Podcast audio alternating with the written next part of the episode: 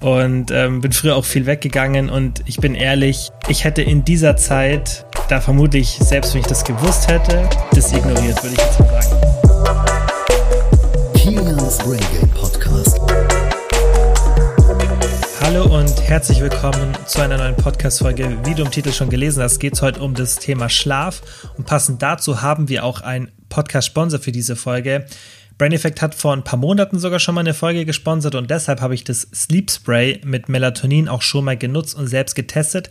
Auch meine Schwester hat damals eine Packung von mir bekommen und ihr hat es auch total gefallen. In dem Sleep Spray von Brain Effect ist Melatonin enthalten. Und ich selbst nehme Melatonin, würde ich sagen, seit fünf, sechs Jahren fast schon durchgehend. Und ich habe es früher so gemacht, dass ich mir immer aus den USA mehrere Packungen mitgenommen habe weil es in Deutschland nicht erlaubt war und man konnte es irgendwie nur aus den Apotheken bekommen und ich habe mir das halt dann immer mitgenommen. Ähm, und das wissen auch diejenigen, die mir schon länger auf Insta folgen, weil ich schon so lange von Melatonin spreche. Ich habe aber auch schon ein paar Mal Melatonin kritisiert. Aber aus einem einfachen Grund, denn ich finde es halt nicht gut, wenn man Melatonin nimmt, aber die Schlafhygiene ignoriert. Das ist wie wenn man Proteinpulver nimmt, ohne Sport zu machen oder irgendwie ja den ganzen Tag Junkfood isst es ist halt einfach, das muss ganzheitlich betrachtet werden und es ist einfach ein Supplement, das man super dazu nehmen kann. So mache ich es auch, aber ich würde jetzt nicht meine Schlafhygiene ignorieren und dafür Melatonin nehmen. Und ja, wie du weißt, ist halt Schlaf extrem wichtig und Melatonin kann halt dabei helfen, schneller einzuschlafen. Und das ist halt super ergänzend zu einer guten Schlafhygiene.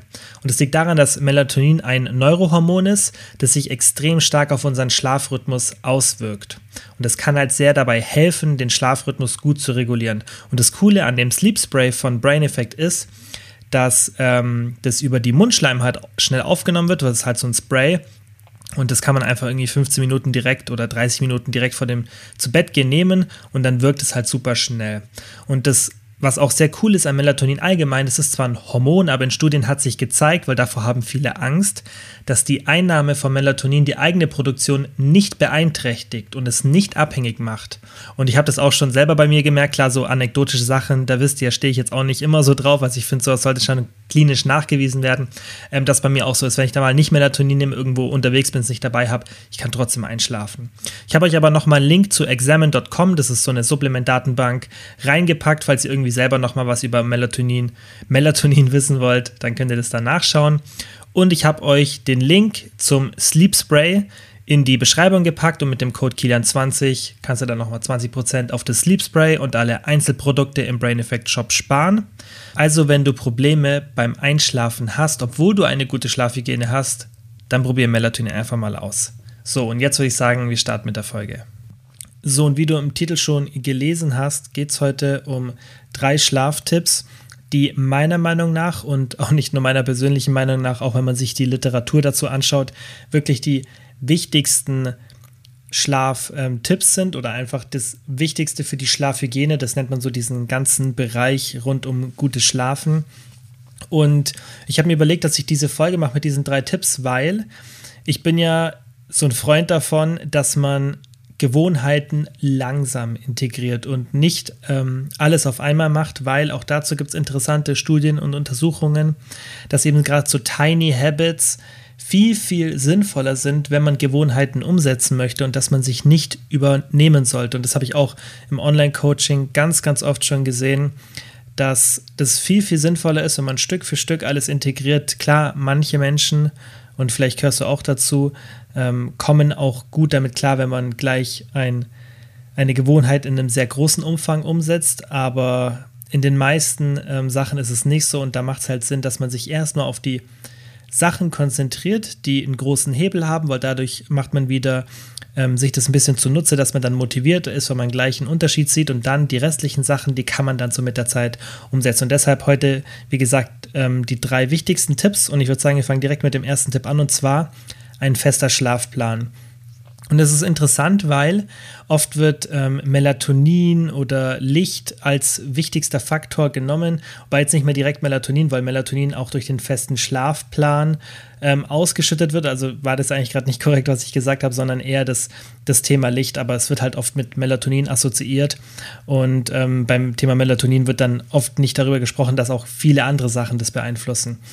Aber generell wird, denke ich, viel über das Thema Licht und Koffein und sowas gesprochen. Aber was an sich am wichtigsten ist, ist ein fester Schlafplan. Und ich weiß nicht, wie es bei dir ist, ob du jetzt gerade einen festen Schlafplan hast.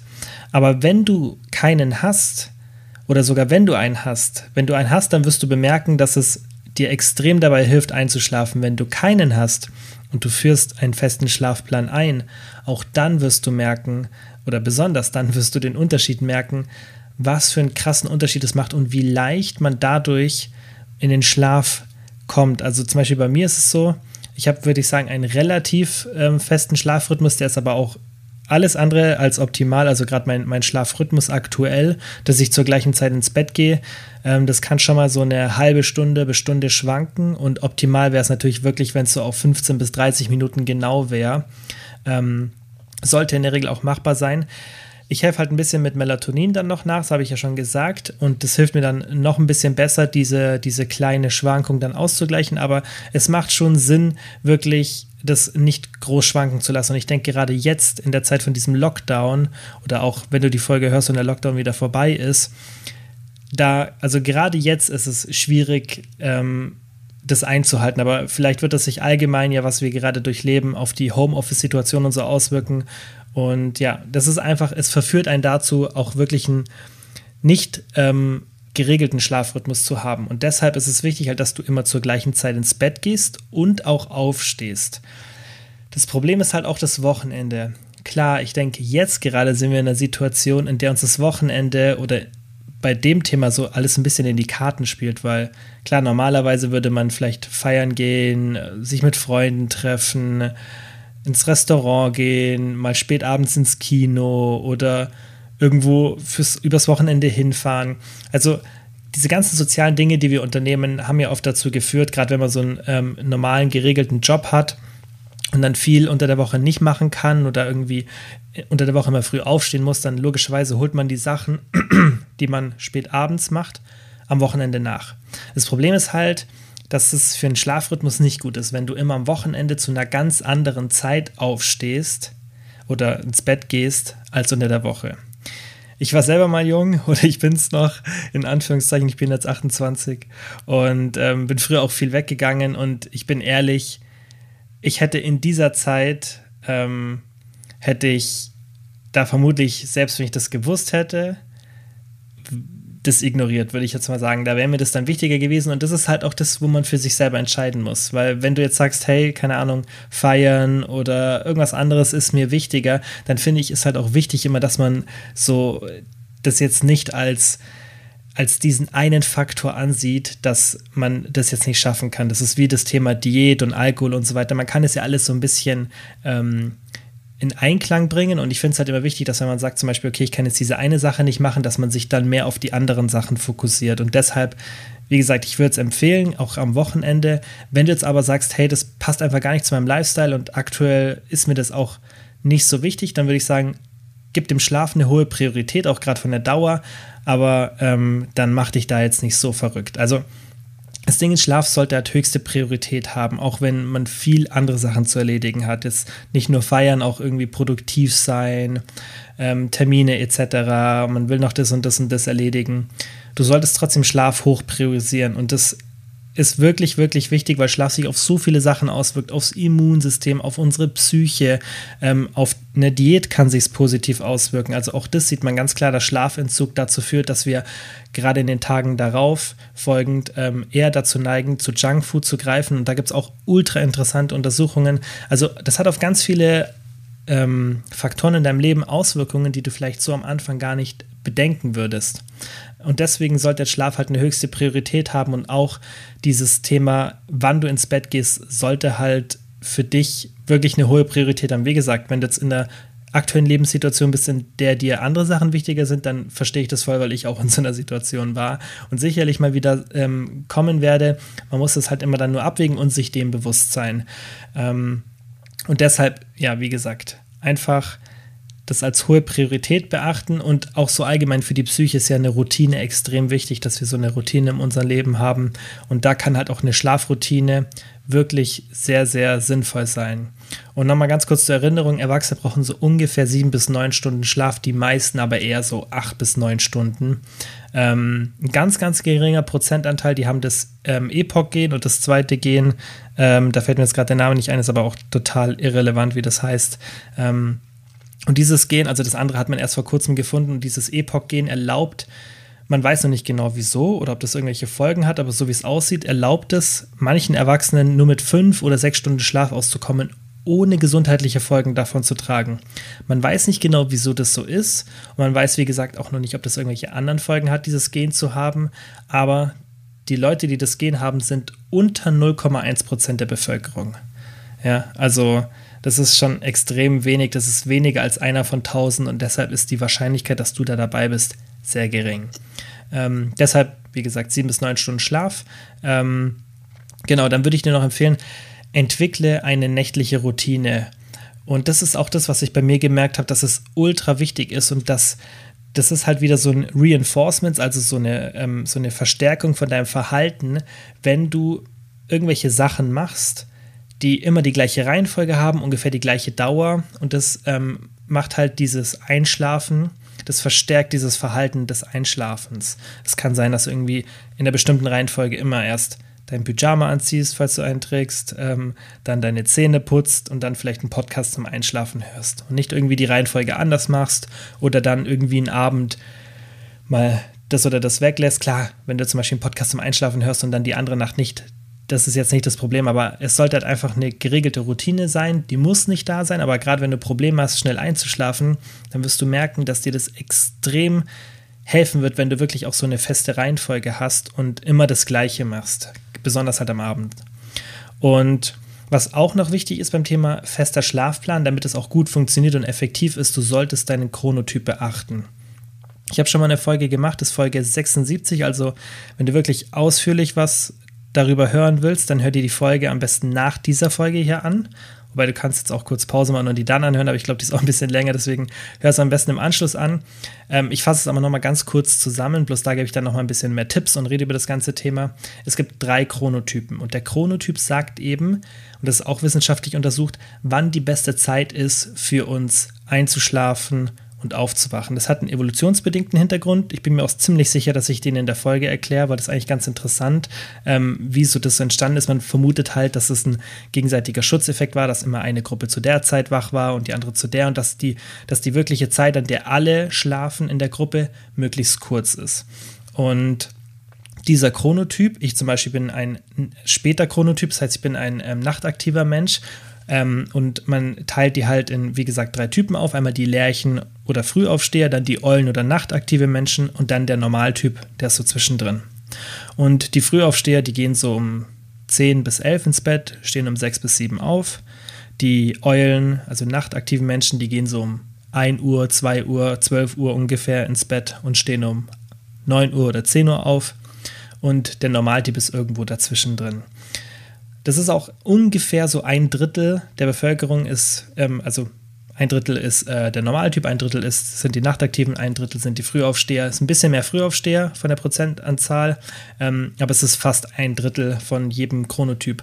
Und in der Folge spreche ich auch, also ich kann mich nicht mehr ganz erinnern, aber noch so ungefähr sicherlich auch darüber, ähm, über, den, über das Problem allgemein gesellschaftlich, was wir haben. Und es wird oft in dem Zusammenhang gerade von Schlafforschern kritisiert, dass wir halt dieses Modell haben, Arbeitsmodell, in dem Frühaufsteher sehr begünstigt sind. Und ich habe das damals, als ich noch einen 9-to-5-Job gehabt habe, auch gemerkt. Also bei mir war das immer ein Riesenproblem, egal wie lange ich geschlafen habe. Ich war immer müde, weil ich eben viel zu früh für meinen Chronotyp aufstehen musste. Und deswegen ist wichtig, dass du den halt beachtest, besonders wenn es möglich ist. Jetzt wird es wahrscheinlich möglich sein, wo du vielleicht keine festen Arbeitszeiten hast.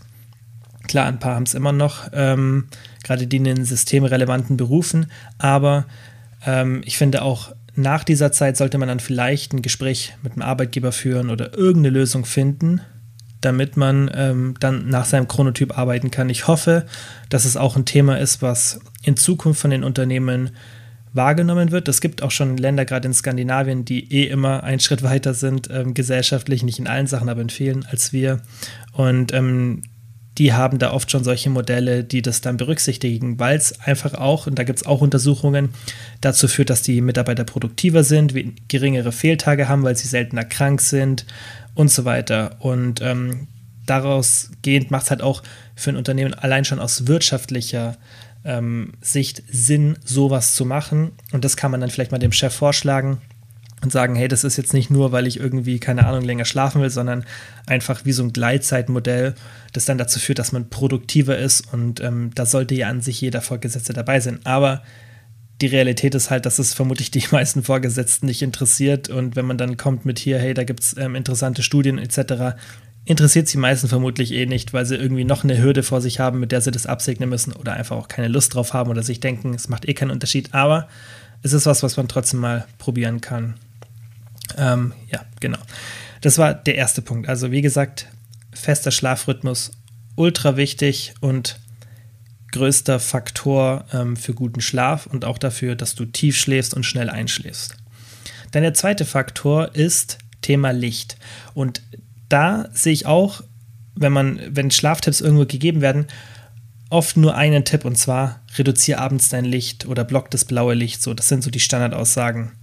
Und ich habe das auch oft mit dem blauen Licht als Tipp gegeben und ähm, das ist halt auch so ein Thema, an dem ich, wenn ich irgendwas gesagt habe, nicht, dass ich dann ähm, komplett meine Meinung ändere, aber wenn ich dann irgendwas an eine neue Info komme, dann halte ich nicht ideologistisch an der Info irgendwie fest und versuche es zu verteidigen, sondern sage ich, hey, kann man machen, an sich ist aber besser, wenn man das und das macht. Oder das finde ich halt allgemein wichtig, so ein kleiner Exkurs, wenn man irgendwie sich Wissen aneignet und es auch vielleicht nicht irgendwie das ist ja oft so, dass das Wissen dann nicht ähm, falsch ist, sondern dass vielleicht einfach die gesamte, die gesamten Datenvielfalt, die dieses Thema dann betrachtet, noch nicht ausgereift ist. Und das versuche ich auch immer dazu zu sagen, wenn ich irgendwas weiß und ich weiß, hey, da ist das ist eine Vermutung, man weiß aber noch nicht ganz sicher, dann versuche ich das immer dazu zu sagen. Aber es gibt auch Themen, die relativ eigentlich ähm, ja so anerkannt sind in der wissenschaftlichen Gemeinde und die sich dann doch ändern, weil irgendeine neue Untersuchung kommt. Und das ist ein Thema mit dem blauen Licht, da gehe ich jetzt auch gleich noch drauf ein. Aber was ich eigentlich sagen wollte zum Thema Licht, ähm, ist das Thema tagsüber Licht. Und ähm, es wird oft nur der Tipp gegeben, ja, abends wenig Licht etc. Aber es ist genauso wichtig, dass du tagsüber viel Licht bekommst. Und es liegt daran, dass die Licht in, ähm, Lichtsensitivität deines Auges im Morgen sehr niedrig ist. Und deshalb benötigen wir viel helles Licht, damit unsere innere Uhr eben korrekt funktioniert. Und was da so empfohlen wird, sind meistens so ungefähr 10 bis 20 Minuten pro Tag draußen Licht abzubekommen. Am besten ist auch, wenn das Licht dann so von oben ins Auge reinkommt.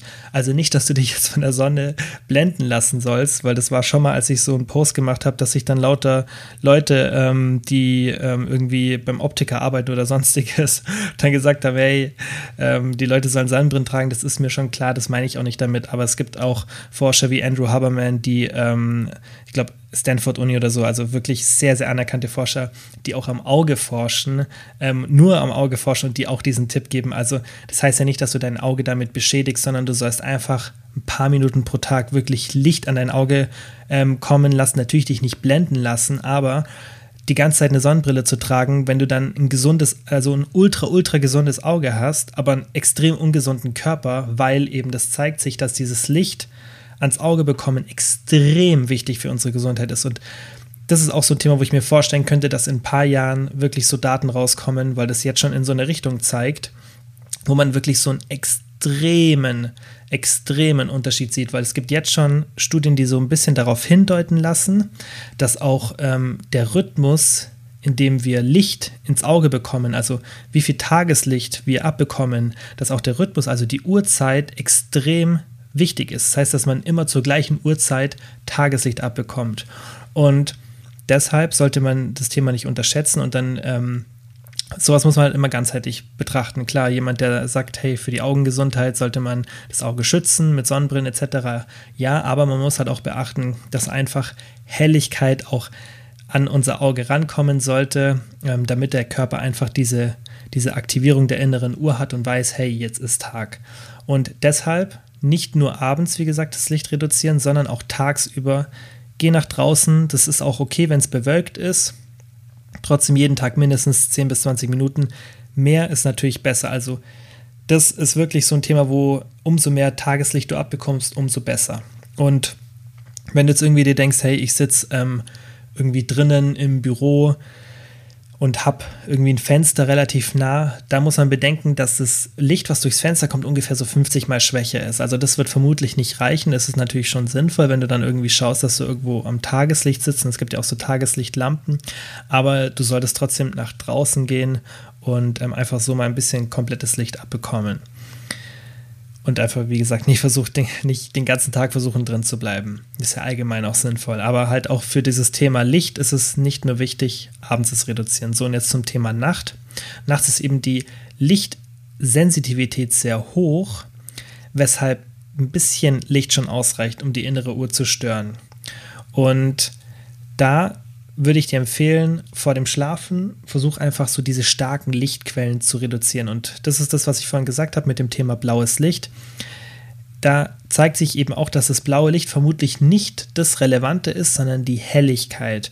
Und deswegen versuch einfach gedimmte Sachen zu benutzen, irgendwie, keine Ahnung, eine Kerze oder es gibt auch so kleine LED-Kerzen, die man dann so automatisch anschalten kann. Das habe ich hier zum Beispiel. Ähm, oder einfach gedimmte Lichter. Also ich achte da wirklich penibel drauf am Abend. Ähm, ich bin da auch echt immer so, so eine richtige Diva, wenn Naomi, meine Freundin, hier irgendwo so ein grelles Licht abends anmacht, gerade so in der letzten halben Stunde oder Stunde vorm Schlafen gehen ich sage dann immer so, mach doch das Licht aus, weil, ich, weil ich wirklich da sehr sensibel bin, weil ich halt weiß, was für Auswirkungen das hat. Und kurz mal das Licht anmachen ist nicht so schlimm. Da bin ich da vielleicht oft ein bisschen zu, ähm, zu vorsichtig sondern das chronisch helle Licht ist eher das Problem. Und ähm, ich achte da wirklich drauf, zum Beispiel jetzt hier den Podcast, klar, auch für den Fokus äh, mag ich das gern. Jetzt ist hier nur mein, mein Laptop ähm, und mein Bildschirm vor mir, alles ist auf Dark Mode, aber sonst ist kein Licht hier an. Ich habe klar ein bisschen so eine leichte LED-Leiste unter meinem Schreibtisch, aber ansonsten, ich habe jetzt keine Lichter hier an. Ich könnte noch hier oben alle Lichter anhaben über mir oder die kleine Nachttischlampe, die ähm, hier auf meinem Schreibtisch steht oder ich habe noch so eine passive Lampe hinter mir. Das habe ich alles aus. Wenn ich so jetzt langsam ins Bett gehe und jetzt ist halt schon halb zwei. Ähm, aber auch würde ich jetzt noch so in den zwei Stunden vorm Schlafen sein, da mache ich keine starken Lichter mehr an. Auch irgendwie so, wenn ich in der Küche was habe, dann mache dann mach ich nur noch die passiven Lichter an. Und da einfach, ähm, ja, keine Ahnung, vielleicht habt ihr irgendwie Lampen, die man speziell steuern kann, die man dimmen kann. Oder ihr macht einfach, ihr habt ja sicherlich mehr als nur eine Lampe in den meisten Räumen, dann macht einfach gewöhnt euch das an, einfach abends, das ist so, wie gesagt, auch eine Gewohnheit da entwickeln, einfach die, die schwachen Lichtquellen da anmachen. Und äh, ich meine, an den Smartphones, Laptops, Fernsehern und so weiter, da kann man das ja auch einstellen. Die meisten Handys haben einen Nightshift Mode, also das iPhone hat das schon standardmäßig eingebaut. Ich denke, die meisten Android-Phones haben das mittlerweile auch oder was es sonst noch gibt, Huawei-Phones. Also ich denke, die meisten Betriebssysteme auf den Smartphones haben das. Sonst kann man sich eine App installieren oder einfach die ähm, Bildschirmhelligkeit nach unten schrauben. Das gleiche gilt für einen Laptop. Da gibt es auch Programme oder der Mac kann es automatisch umschalten. Fernseher habe ich jetzt noch nicht gesehen, aber was ich zum Beispiel oft bei meinem dann gemacht habe, das mache ich aber in letzter Zeit auch irgendwie nicht mehr so konstant, ist, dass ich die Helligkeit einfach so ein bisschen runterschraube. Man kann sich da auch auf ein zweites Profil von der Helligkeit einstellen allgemein, dann switcht man halt abends auf das um. Und solche kleinen Sachen, das ist auf jeden Fall schon mal besser, als gar nichts zu machen, weil ich finde es halt oft realitätsfremd, wenn man dann sagt, ja, mach alles aus, irgendwie zwei Stunden vorm Schlafen, weil ganz ehrlich, das ist halt wieder so ein Tipp, klar wäre es das Optimalste, aber ganz ehrlich, in der realen Welt, wer hält sich dran? Und da finde ich es dann halt immer wichtig, dass man immerhin versucht, aus der Situation dann das Beste zu machen. Ähm, genau, ähm, das war, glaube ich, eigentlich alles zu dem Thema. Und wichtig ist halt noch diese, so kurz mal das Licht anmachen, das ist nicht so schlimm. Wichtig ist halt, dass man keine dauerhafte Helligkeit hat. Auch irgendwie jetzt Schlafzimmer, außer du hast halt irgendwie Probleme und fühlst dich nicht wohl, in der kompletten Dunkelheit zu schlafen, würde ich dir empfehlen, mach so dunkel wie möglich. Und ähm, wenn du irgendwie aufs Klo gehst in der Nacht oder kurz was trinkst, dann natürlich mach kurz das Licht an, bevor du irgendwie dich verletzt. Ähm, das ist nicht so schlimm. Wichtig ist diese dauerhafte Helligkeit. Und auch darum, da ist es wieder halt so, umso mehr Helligkeit du tagsüber abbekommst, desto besser bist du geschützt vor negativen Folgen in der Nacht, wenn du Helligkeit abbekommst. Und deshalb wieder das Thema tagsüber Helligkeit abbekommen, was meiner Meinung nach viel zu selten angesprochen wird. Also beachte bitte nicht nur das in der Nacht. Und das ist auch so ein Thema, das habe ich früher, als ich so angefangen habe, meine Schlafhygiene zu optimieren, so vor zwei Jahren würde ich sagen, als ich mich mit dem Thema mehr befasst habe, da habe ich wirklich echt nur nachts drüber nachgedacht. Da habe ich auch gar nicht drauf geschaut, dass ich irgendwie in der Früh möglichst schnell nach draußen komme. Das mache ich zum Beispiel heutzutage so. Das Erste, was ich mache, also klar, ich, ich tue mir kurz die Zähne putzen und trinke was und so weiter. Aber ich gehe dann als erstes, auch bevor ich arbeiten fange, gehe ich erstmal eine Runde laufen. 10 bis 15 bis 20 Minuten laufe ich erstmal, allein schon so, um, um meinen Kreislauf hochzubekommen, aber auch eben, um Licht an mein Auge zu lassen, dass ich sofort diese Signale an meinen Körper sende, so jetzt wach werden. Dann brauche ich auch, also ich brauche am Anfang auch gar kein Koffein. Es liegt aber auch daran, dass ich wirklich jede Nacht mehr als genug schlafe. Also ich schlafe wirklich jede Nacht acht bis neun Stunden, auch wenn ich so viel zu tun habe, aber es ist halt eine extrem hohe Priorität von mir, weil ich auch merke, dass ich produktiver bin. Und auch dazu gibt es Studien. Das ist halt auch nochmal so ein Thema, wenn du, also kurzer Abzweig ähm, nochmal zum Thema Schlafdauer. Wenn du denkst, hey, ich habe jetzt voll viel zu tun und ich muss jetzt weniger schlafen, klar, ich hatte so Situationen schon auch. Ähm, das kann man mal machen, aber in der Regel, wenn du so im Alltag bist und du hast jetzt auch sagst, ich habe jetzt mehrere stressige Wochen, so ist zum Beispiel jetzt bei mir gerade, dann wäre das die falsche Entscheidung, weil du bist weniger produktiv. Wenn du jetzt eine Stunde weniger schläfst, dann bist du vermutlich weniger produktiv in diesen mehr Wachstunden, die du hast, als wenn du länger schläfst. Also du holst dir durch diesen Schlaf mehr Produktivität und hast somit auch mehr vom Tag. Und also du hast logischerweise nicht mehr vom Tag, weil du länger schläfst, aber du bist im Tag dann produktiver, als wenn du weniger geschlafen hättest. Deshalb ist diese, diese, diese Priorität, viel zu schlafen, ähm, die kann man eigentlich nicht, ähm, wie, soll man sagen, da kann man keine Diskussion führen. Also da kann man nicht sagen, hey, ich will produktiver sein, außer du hast halt dieses Gen oder brauchst extrem wenig Schlaf, was wie gesagt die wenigsten haben. Dann gibt es eigentlich keinen logischen Grund für dich, dass Schlaf nicht die höchste Priorität hat. Wenn man das halt wirklich wissenschaftlich basiert angeht und nicht sagt, hey, keine Ahnung, ich schlafe halt nur sechs Stunden und trinke dann dafür ein, Milli äh, ein Gramm, also schon wirklich viel, 1000 Milligramm Koffein am Tag und push mich mit damit noch und so. Klar, aber wenn du das halt auf eine gesunde Art und Weise machst, dann ist mehr zu schlafen immer sinnvoll. Und das wirst du auch mal merken, wenn du es wirklich mal konstant machst, wenn du es bis jetzt noch nicht machst und du schläfst dann wirklich konstant jede Nacht, ohne Ausnahme. Nicht irgendwie nur fünf Nächte in der Woche oder sechs, sondern jede einzelne Nacht. Sodass wirklich maximal alle 14 Tage oder so eine Ausnahme ist, wo du weniger schläfst. Du wirst so einen krassen Unterschied merken wenn du viel schläfst. Deine Psyche, deine Gesundheit, deine mentale Leistungsfähigkeit, deine Reaktionsfähigkeit, deine Laune allgemein, deine Produktivität, deine Kreativität, alles, alles in Studien nachgewiesen und das wird sich alles deutlich bessern, wenn du mehr schläfst. Außer du hast ja dieses Epoch-Gen, was aber wie gesagt extrem unwahrscheinlich ist. So, und jetzt zum letzten Punkt, ähm, der aber nicht so krass beeinflusst werden kann, der aber dennoch der drittwichtigste ist und das ist Körpertemperatur. Und bei der Körpertemperatur deuten die Studien darauf hin, dass es vermutlich genauso wichtig wie das Licht ist, vielleicht sogar wichtiger. Aber die Körpertemperatur ist jetzt nicht so was, was wir so krass beeinflussen. Es reguliert sich sehr, sehr gut selbst. Ähm, und das ist was, was finde ich gerade im Sommer wichtig ist, wenn man sich so unsere Lebenssituation anschaut, weil da ist es halt oft so, dass es in den Wohnungen viel, viel wärmer ist als draußen und dass sich die Wärme auch oft so staut. Also es gibt ja Wohnungen, wo es wirklich extrem warm, ich habe das auch schon selbst ja erlebt, ähm, wo es wirklich extrem warm ist, auch in der Nacht im Sommer, sodass du wirklich fast gar nicht schlafen kannst. Und das ist natürlich sehr, sehr unpraktisch für einen Schlaf. Und da musst du halt Techniken finden, wie du den Körper runterkühlen kannst, gerade im Sommer. Ähm, da kann man die Extremitäten, also die, die Hände und die Füße mit kaltem Wasser nass machen. Das hilft immer ganz gut, es runterzukühlen. Ähm, oder sogar dann das Geld in eine Klimaanlage investieren. Das kann auch schon helfen. Ähm, Ventilator, klar, da muss man auch immer aufpassen mit dem Zug, den man abkriegt, weil das Problem ist ja da, dass dann die Schleimhäute, also nicht vertrocknen, aber ein bisschen austrocknen und dadurch anfälliger für Viren sind. Das ist ja auch der Grund, wieso man sich durch einen Zug erkältet. Ähm, also nicht nur, das ist auch natürlich, weil der Körper runterkühlt und dann das Immunsystem nicht so gut reagieren kann, aber auch dieses Schleimhäute austrocknen. Also deshalb da auch im Sommer mit Ventilator natürlich aufpassen, aber wichtig ist halt, wie gesagt, den Körper runterzukühlen. Und da sind zwei Sachen, die man auf jeden Fall machen kann, weil ich ja gerade gesagt habe, Körpertemperatur kann man nicht ganz so krass beeinflussen. Ähm, zwei Sachen. Das erste ist Sport, nicht in den letzten zwei bis drei Stunden vor dem Schlafen. Weil das kann natürlich auch die Körpertemperatur erhöhen und das wirkt sich allgemein schlecht auf den Schlaf aus. Also auch abgesehen von der Körpertemperatur wirkt sich das allgemein schlecht auf den Schlaf aus. Und besonders, wenn man dann vielleicht noch Koffein oder so vor dem Sport nimmt, dann würde ich dir empfehlen, mach das mit dem Sport irgendwie anders, ähm, versuch das anders hinzubekommen.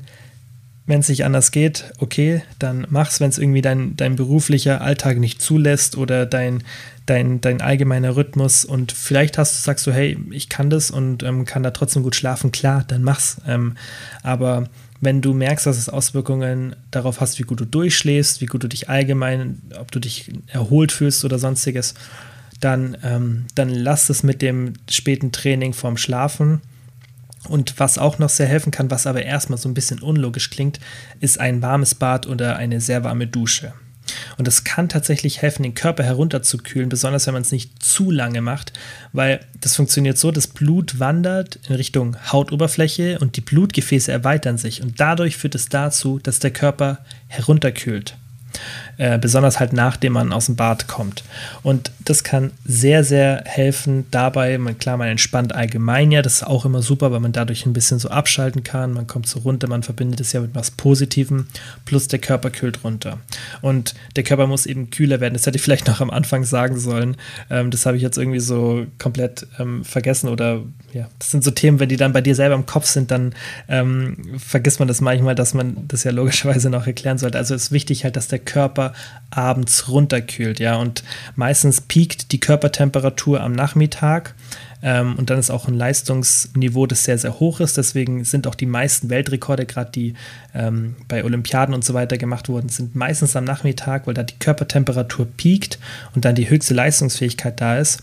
Und ähm, ja, deshalb ist am Abend halt wichtig, dass man eine niedrigere Körpertemperatur hat. Und ähm, da kann eben so ein Bad dabei helfen oder wie gesagt im Sommer die Extremitäten einfach ein bisschen abkühlen.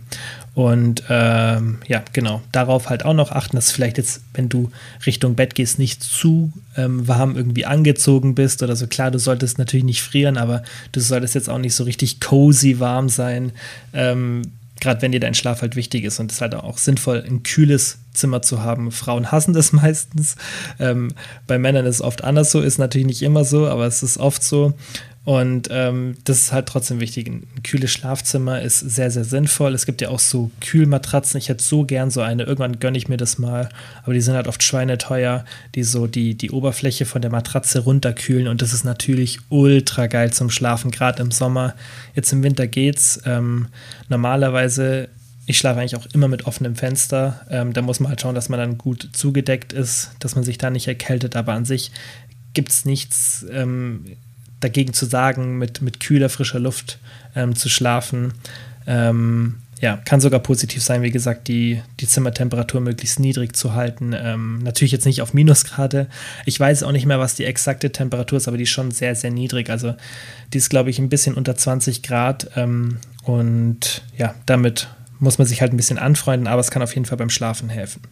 So, also wie gesagt, diese drei Tipps, das ist jetzt auch so ein bisschen nach dem Pareto-Prinzip, so versuche ich ja immer meine ganzen Infos aufzubauen. Ich versuche ja klar auch immer schon ins Detail zu gehen, aber alles so zu gestalten, dass es möglichst wenig Aufwand ist. Und das Pareto-Prinzip besagt ja, dass man mit 20% des Aufwandes 80% des Erfolges erzielt und auch das ist in ganz vielen Bereichen wissenschaftlich untersucht. Deswegen liebe ich dieses Prinzip so, weil man halt mit möglichst wenig Aufwand sehr, sehr viel erreichen kann. Und wenn man dann in vielen Bereichen möglichst viel erreichen will, dann kann man das mit wenig Aufwand und ähm, kann diese ganzen Sachen halt kombinieren, anstatt dass man seine ganze Energie nur in einen Bereich steckt.